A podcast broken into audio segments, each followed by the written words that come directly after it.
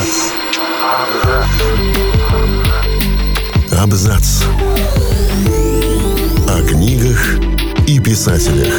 О книгах и писателях.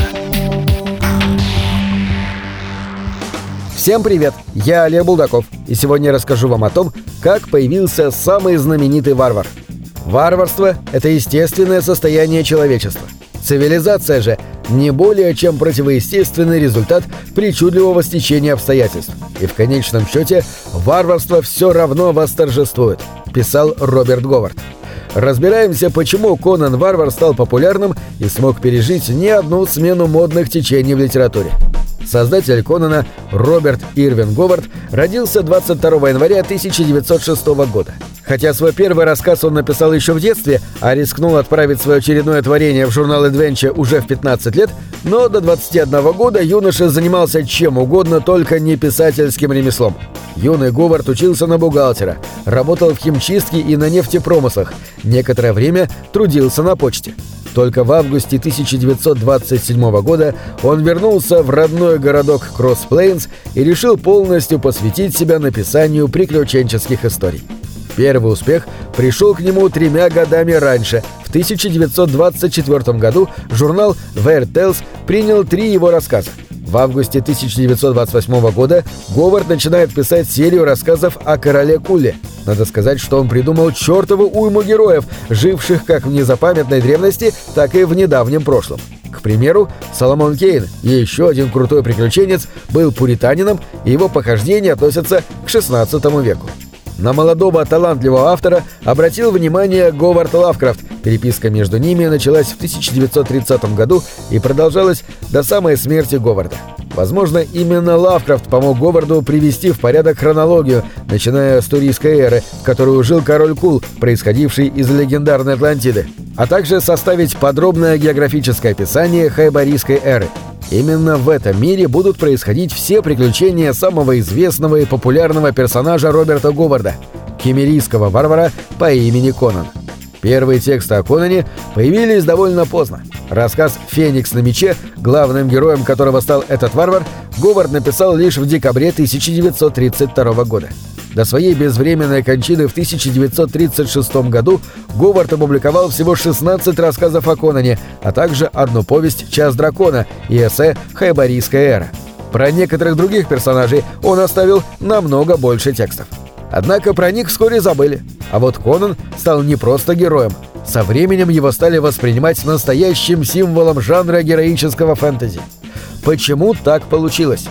Во многом своей популярностью Конан обязан фанатской аудитории. Если обычному читателю было, в общем-то, все равно, кто, в какой стране и с какими именно чудовищами воюет, то некоторые коллеги Говарда сразу почувствовали в его персонаже и мире, в котором тот живет и действует, огромный потенциал. Среди поклонников Конана оказались такие известные плодовитые авторы, как Лайон Спрэг де Камп и Лин Картер. Причем, если Спрэг де Камп был всего на год младше Говарда, то Лин Картер родился в 1930 году и принадлежал к следующему поколению автора фэнтези.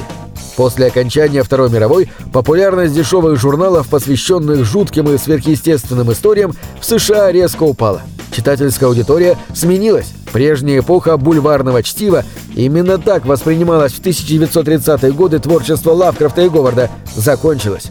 Но осталось немало читателей, которые помнили о героях того времени и не прочь были предаться ностальгии.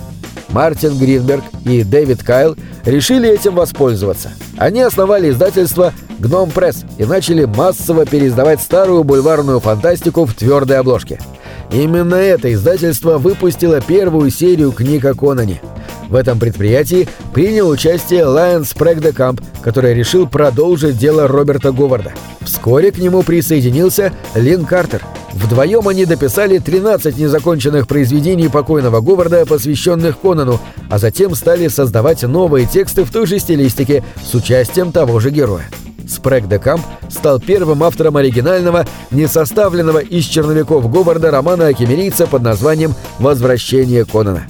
Впоследствии в создании новых книг о Конане приняло участие множество других авторов – Эндрю Оффут, Карл Эдвард Вагнер, Пол Андерсон, Роберт Джордан, Стив Перри, Леонард Карпентер и другие. Интерес к приключениям Конана возродился с новой силой после выхода на экраны фильмов «Конан Варвар» 1982 и «Конан Разрушитель» 1984. В начале 90-х российское издательство «Северо-Запад» выпустило серию, посвященную приключениям Конана, в которой насчитывается более 120 книг, а некоторые тексты написаны русскими авторами, в том числе такими известными, как Ник Перумов. На этом все. Читайте хорошие книги.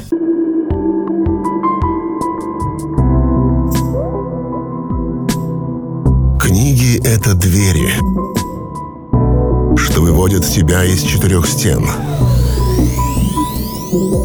С ними ты проживаешь другие жизни, а свою умножаешь в тысячу раз. Тысячу раз. Тысячу.